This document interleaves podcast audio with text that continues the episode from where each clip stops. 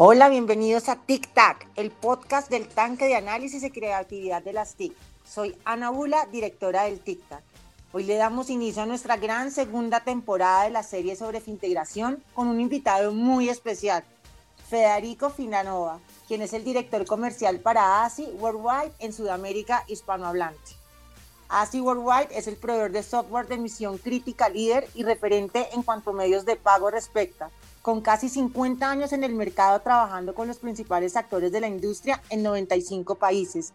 Federico es parte del equipo de América Latina desde hace 7 años, apoyando a los jugadores más relevantes en esta oleada de digitalización que estamos viviendo. Muchas gracias Federico por acompañarnos. ¿Cómo te encuentras el día de hoy? Hola Ana, muy bien, muchas gracias por invitarme. Eh, muy feliz de, participar de este programa y, iniciar esta segunda, segunda temporada con pie derecho. Así que muchas gracias por invitarme y feliz de, de platicar contigo sobre este tema apasionante de pagos electrónicos. Bueno, no, pues a ti Federico, muchas gracias por este espacio y sobre todo por eh, concedernos este momento justo en lo que tú mencionas de esta oleada de digitalización en la que estamos viviendo.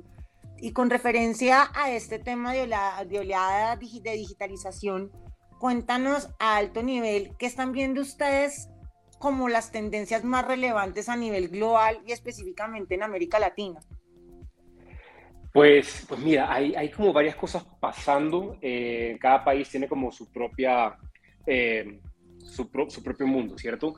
Pero si nosotros fuéramos a, aterrizarlo a, unas dos, tres principales en, en, América Latina, te diría que la primera creo que todos lo sabemos, ¿no? El, crecimiento de la digitalización. Eh, la digitalización definitivamente se volvió una, prioridad con la pandemia. Eh, creo, que, creo que muchas instituciones se creían digitales por tener una, una, plataforma de banca en línea, una aplicación o algo por por el estilo, pero en ese momento en que de pronto todos estábamos encerrados, que, que, tú no podías acceder a ningún servicio en persona ni interactuar en persona, ahí fue realmente como, o sea, realmente yo soy digital, puedo manejar mis finanzas, puedo manejar el comercio eh, y mi interacción comercial de manera digital. Eh, eso fue una, como un, un, baldazo de agua importante. Eh, y nada, eso se volvió prioridad. leí hace poco en una, en una encuesta que en América Latina, más o menos 50 millones de adultos hicieron su primer pago electrónico durante 2020. en Colombia aproximadamente creo que fue como el 23, 24% de los encuestados manifestaron que habían hecho por primera vez un pago digital. Entonces, realmente esto fue una tendencia pues un poquito obligada, pero, pero muy presente en todos los países. Em, otra, otra tendencia producto de esta digitalización fue una mayor competencia. Eh, si te das cuenta, hoy casi todas las compañías, em, todas las compañías grandes ya le están poniendo ese, ese Pay a su, a su oferta de servicios. Tienes un Apple Pay, un Samsung Pay, un Google Pay, Rappi Pay. Básicamente todas las empresas relevantes están viendo cómo se meten en el tema de, pagos. Y eh, la otra fue también, obviamente, producto de, de, la mayor competencia y un mayor parque de digitalización, fue la, creación, la creación o fortalecimiento de nuevos métodos de pago. Aquí tú tienes eh, pagos inmediatos, que es la transferencia en tiempo real de, dinero de cuenta a cuenta.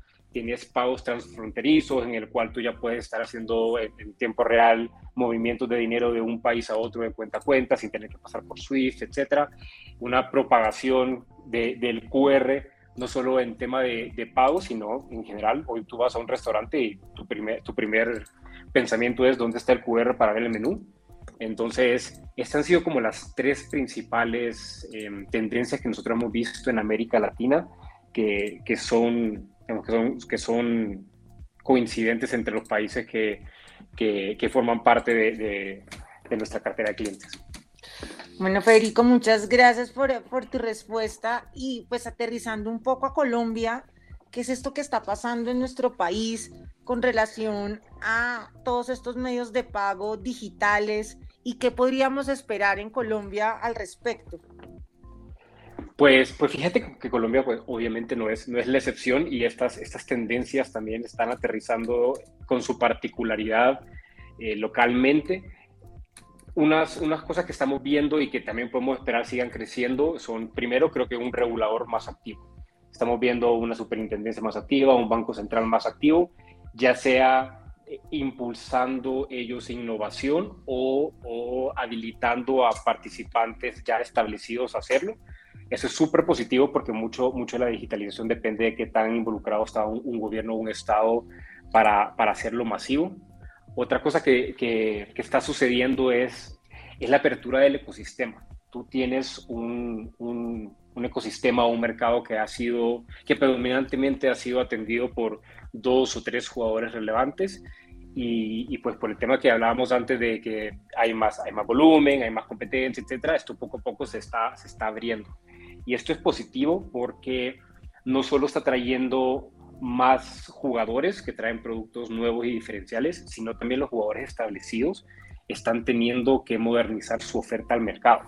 Entonces vemos, vemos algunas empresas como por ejemplo Redan eh, modernizando su oferta a, a, Colombia, trayendo nuevos productos, servicios, asegurándose que, los, que, que sus plataformas son robustas, etc. Entonces, en general es, es, positivo porque te trae no solo nuevos competidores, sino también a unos jugadores establecidos que empiezan a ver cómo, cómo se diferencian de estos nuevos competidores.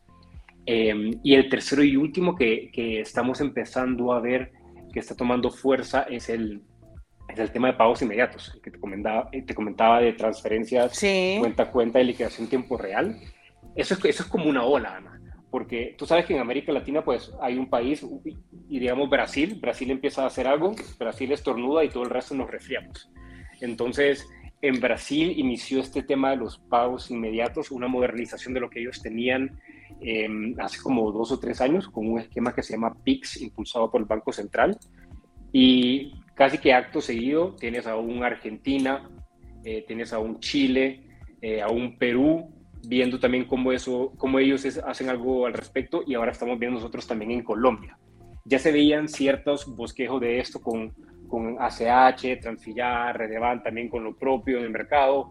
Eh, algunos esquemas que se llaman los, los esquemas cerrados o closed loops, como por ejemplo RappiPay o Neki, que tú puedes pasar eh, dinero entre, dentro de la billetera, pero esto ya se está llegando a otro nivel, a nivel América Latina, y lo estamos viendo que también en, en, Colombia ya está empezando esa iniciativa, un poquito de empuje de parte del Banco Central y mucha actividad de parte de los jugadores establecidos para ver cómo, cómo traen esa innovación y esa mejora de, de, de calidad de, de, pagos electrónicos al mercado. Ok, y bueno, y en ese sentido, pues es claro que el dinero es un recurso asociado al concepto pues de transacción y muchas veces sentimos que si no se hace tangiblemente entre comillas, pero pues con billetes o monedas como pues era lo habitual, no existe o no es seguro ese pago que se está haciendo. ¿Eso realmente es así? ¿O cuáles son esas ventajas de incrementar el uso y aceptación de los medios de pago digital? Acá en Colombia, por ejemplo, hay capacitaciones o hay concientización sobre este tema de el no pago con billetes y monedas también es válido y seguro? Eh, sí, mira, primero, y esto, o sea, no, no estoy descubriendo la, la rueda, redescubriendo el, el, pero sí existe, ¿okay? sí existe, ese dinero sí existe y, y es seguro. Y te diría inclusive que, hasta puede ser mucho más seguro que, el efectivo. ¿Por qué? Porque no solo tienes a, un sistema financiero atrás que respalda, o sea, un gobierno también que respalda, un banco central que respalda, sino que también tienes a una industria que, que se gasta miles de millones de dólares en, en mejorar y hacer más seguro este, este dinero eh, digital, estas transferencias digitales. Eh, temas de prevención de fraude, prevención de lavado de activos, etcétera. Tienes muchas empresas que están innovando y generando eh, seguridad dentro de estas transacciones digitales. Entonces, definitivamente sí existe, sí es seguro. Eh, y mira, y también hablando de, de, seguridad, y tal vez no tanto seguridad desde el punto de vista de criminalidad, pero difícilmente te va a suceder el, el, el caso de, de, la casuística que vayas caminando por la calle y de pronto se te caiga ese sobre donde llevabas el dinero para pagar alguna cuenta o se te caiga la billetera ese dinero se fue. O sea, eso Exacto. sucedió y chao, chao pescado, como dicen en la costa, pero eso, eso desapareció. eh, eso no sucede en, en, un, en un, esquema digital. Eh, hay, hay, una trazabilidad del dinero. Esto te ayuda a, a, disminuir corrupción, te ayuda a disminuir lavado de activos, evasión de impuestos, etcétera. Em, y mira, esto lo, hemos visto ya en algunos países en que a, veces se han tomado unas, pues en, en, mi apreciación personal, algunas, algunos pasos un poco drásticos. Creo que fue hace como cuatro, cuatro o cinco años que en la India, como una medida de, de, combatir la corrupción y, y, todo ese mercado negro, pero directamente prohibieron los billetes de cierta, de, alta denominación, eh, porque sabían que se, que se utilizaban mucho para, para el crimen organizado y corrupción.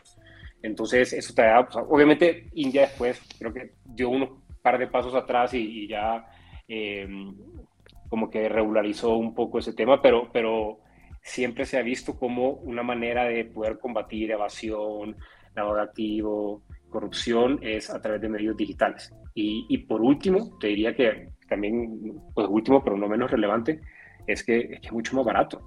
El, el, costo de operación, de estar imprimiendo el efectivo, moviéndolo, cuidándolo.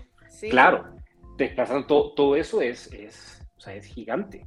La, o sea, tú cada vez que ves eso como ese mini tanque de, de valores que va atravesando la, la ciudad, ahí, o sea, no, no, solo es un tema de, que ahí van millones de dólares y hay mucho riesgo, eso es carísimo. O sea, la, la, la, la movilización del dinero en efectivo es carísimo. Entonces, no, no, solo es, no solo es más seguro, no solo sí existe, no solo ayuda a combatir eh, crimen organizado, lavado de activos, corrupción, etcétera, sino también al final es, es más barato. Entonces, eh, si existe, sí seguro y hay, mucha ventaja en uno sobre otro. Sí, no, yo creo que en este caso es como la falta de educación financiera que hace que realmente se retrase la implementación, la implementación, perdóname, efectiva de las alternativas de pago electrónico en comercio. Yo creo que si existiera un poco más de educación financiera, este tema de métodos de pago sería eh, mucho más usado, pero de manera segura, sin que las personas duden. Eh, yo creo que sí podría implementarse temas de educación financiera al respecto, ¿no? Sí, definitivamente. Y sabes que la, la, pandemia, es más, la pandemia nos dio una ventana de oportunidad para, para este tema, porque de cierta manera la pandemia obligó a, a, los colombianos y a, los, ya pues, a, a gente en el mundo a, recurrir de medios digitales. Entonces, de ahí, por la obligación, tú diste ese primer paso que a veces puede, puede dar un poco de miedo, lo diste por necesidad, viste que funcionaba, viste que era seguro, y entonces ahí se abre un espacio de, de, oportunidad para que podamos doblegar los esfuerzos de, educación, porque ya probaron, ya vieron que es seguro, con un poco más de educación y, y esfuerzo de parte del regulador, de la industria, de los actores privados, de personas en el día a día, eso podría avanzar muy rápido. Claro, muchas veces las personas que van hoy en día a bancos y demás lo van porque es como la actividad de su diario vivir. Entonces, para ellos usar estos métodos de pago es como cortar con esa rutina y esa trayectoria, eh, trayectoria perdón, que viene ejecutando desde hace muchos años. Entonces, seguramente no es que les parezca un acto como de inseguridad o demás, sino que les parece mucho mejor y mucho más divertido ir hasta el banco, hacer la fila, que poder hacer este tema de, pagos eh, a través de plataformas digitales. Eh, una pregunta, eh, Federico, ¿podríamos hablar que estos medios de pago digitales pueden ser los más usados en las MIPIMES o es muy pronto afirmar esto? Vamos a hablar de eso, Ana, no, pero sí, en este momento es muy pronto. Em, creo que, creo que sí hay una evolución hacia eso y hay muchas ventajas de hacerlo. Y como te decía, la, la pandemia de cierta manera ayudó a dar ese, ese primer paso de que podría dar miedo de utilizar medios digitales de, de pago. Eh, pero, pero de ahí en adelante pues falta un poco de educación, eh, un poco de infraestructura para poder hacerlo realidad. Y, y, te doy un ejemplo de, de eso que hablábamos, de, de, lo que tú decías de la rutina. De, de esos 50 millones que te contaban que dieron su primer paso digital en 2020, la mitad en América, de esos 50 millones en América Latina, la mitad dijeron que, quieren regresar al efectivo. Y en Colombia, de ese 23% que te había dicho que había dado el primer paso, más o menos 57, 60% dijeron que querían regresar al efectivo. Y esto, como tú dices, falta de educación, pero también es, es falta de opciones en el tema. O sea, de, de si nosotros tuviéramos una mayor bancarización, un ecosistema comercial con más opciones para aceptar pagos digitales, para hacer transferencias abajo o sin costo, eh, la persona no se hubiera visto forzada tal vez a, convertir ese dinero digital en, dinero, Total. dinero en efectivo. De acuerdo. pero, pero, pero ojo que yo, yo veo, mira, yo veo buenos, o sea, buenos e importantes pasos si tú ves el crecimiento y la presencia que tiene un Daddy Plata, que tiene un Neki, eh, los esfuerzos que compañías como Rappi hacen para, para, para RappiPay. Esos son pasos en, en, el, en, el, sendero adecuado. El, el, reto, como te decía, va a estar en, dos cosas. ¿Cómo mantenemos este dinero digital? A través de educación y a través de, de una oferta de productos y servicios válidos para, para, la mayor parte de la población, para que puedan seguir, eh, para que puedan continuar con, con la vida digital de ese dinero. Ok, y pues de acuerdo a todo lo que nos estás comentando, ¿qué crees tú que podría fomentar el uso de estos medios de pago digitales y pues en ese sentido poder derribar de alguna manera todos estos mitos e incluso estas barreras que, han, que se han construido alrededor de todo este ecosistema de pagos? Pues, mira, el, en primer lugar, y casi que primero, segundo, tercero, cuarto y quinto lugar, es, es, un gobierno activo. Si tú logras con políticas públicas, con apoyo del gobierno, con, con incentivar a los, a los privados a convertir eh, o a, poner ofertas digitales eh, en, el, en, el, ecosistema, eso, eso es clave. Y por ejemplo, lo que te comentaba, el parte del éxito del PIX en Brasil, el esquema de pagos inmediatos, es que fue impulsado e incentivado de, parte del gobierno y los volúmenes son, son, astronómicos. Em, y ya, y, eso, eso digamos que es como más, pues más tangible, pero también ya tiene ciertos, ciertos esfuerzos un poquito más en la, en, a 30.000 pies de altura en, en otras economías eh, que está viendo un esfuerzo de parte del gobierno de digitalizar a través de, monedas digitales respaldadas por, bancos centrales. Entonces, está pasando un poquito en Estados Unidos, en la Unión Europea, en el cual no, estamos hablando de una criptomoneda, sino que estamos hablando de, en el caso de la, Unión Europea, de un, euro digital, que es el equivalente a, un euro físico, simplemente que es, pues, es digital, no es físico. Entonces, eso, eso, creo que es lo, lo, primero. Un gobierno activo que educa, que incentiva, que, que impulsa las, las, las iniciativas. Eh, segundo, eh, regresando al, ecosistema, al ecosistema, un ecosistema que puede haber muchos temas de, de, de, competencia entre, entre compañías, etcétera, pero, pero al final a todos nos conviene tener un ecosistema mucho más digital. Entonces, si cambiamos un poquito ese switch, ese, ese chip de competencia y buscamos colaboración, eso va, eso va a ayudar y va a generar interoperabilidad. Que la interoperabilidad te va a sonar muy fácil, es, es, es, compleja porque hay muchos rieles que se tienen que construir, muchas carreteras, pero la interoperabilidad es básicamente que eh, una, una persona pueda interactuar financieramente entre, entre diversas instituciones. O sea, que, que una telefónica con un comercio, con un banco, con una aplicación, con una compañía de seguros, que dentro de todo eso hay un flujo sin fricción de, dinero, eh, eso también va a ayudar, porque como hablábamos, el, tema es cómo logramos mantener el dinero digital. Entonces, creando un, ecosistema que interopera, logras mantener ese dinero dentro de la vida digital.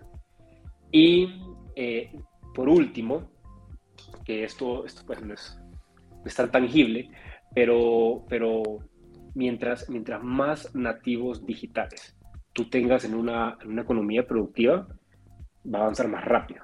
Entonces, puede ser que nosotros veamos eh, porcentajes de crecimiento conservadores por un par de años, pero en el momento en que nativos digitales sean una mayor parte o crezcan significativamente dentro de una, de una economía productiva, va a ser exponencial, porque Para, para, para ellos es, es absolutamente natural manejar sus finanzas eh, y, sus pagos de forma, y manejar su vida de forma digital. Entonces, eso va a ser como un, eso va a ser, no es como que hay un, un punto en el tiempo en que yo te diga el 28 de marzo de 2032, sino que de pronto va a suceder cuando ya ese, esa, esa masa de nativos digitales predomine sobre la economía productiva. No, claro, y además que de acuerdo a, ciertas encuestas, dicen que el 52% de los consumidores tienden a confiar mucho más en todas estas aplicaciones de banca móvil en la medida en que estas ofrezcan beneficios como lo que hablabas tú, interoperabilidad entre aplicaciones, dispositivos y portales y pues seguridad de datos, solución en problemas en tiempo real, posibilidad de completar las transacciones en la aplicación. Entonces, la medida en que estas eh, aplicaciones de banca ofrezcan mucho más beneficios que aseguren la, la transacción, pues de este modo va a haber muchos más usuarios de este método de pago digital, ¿no?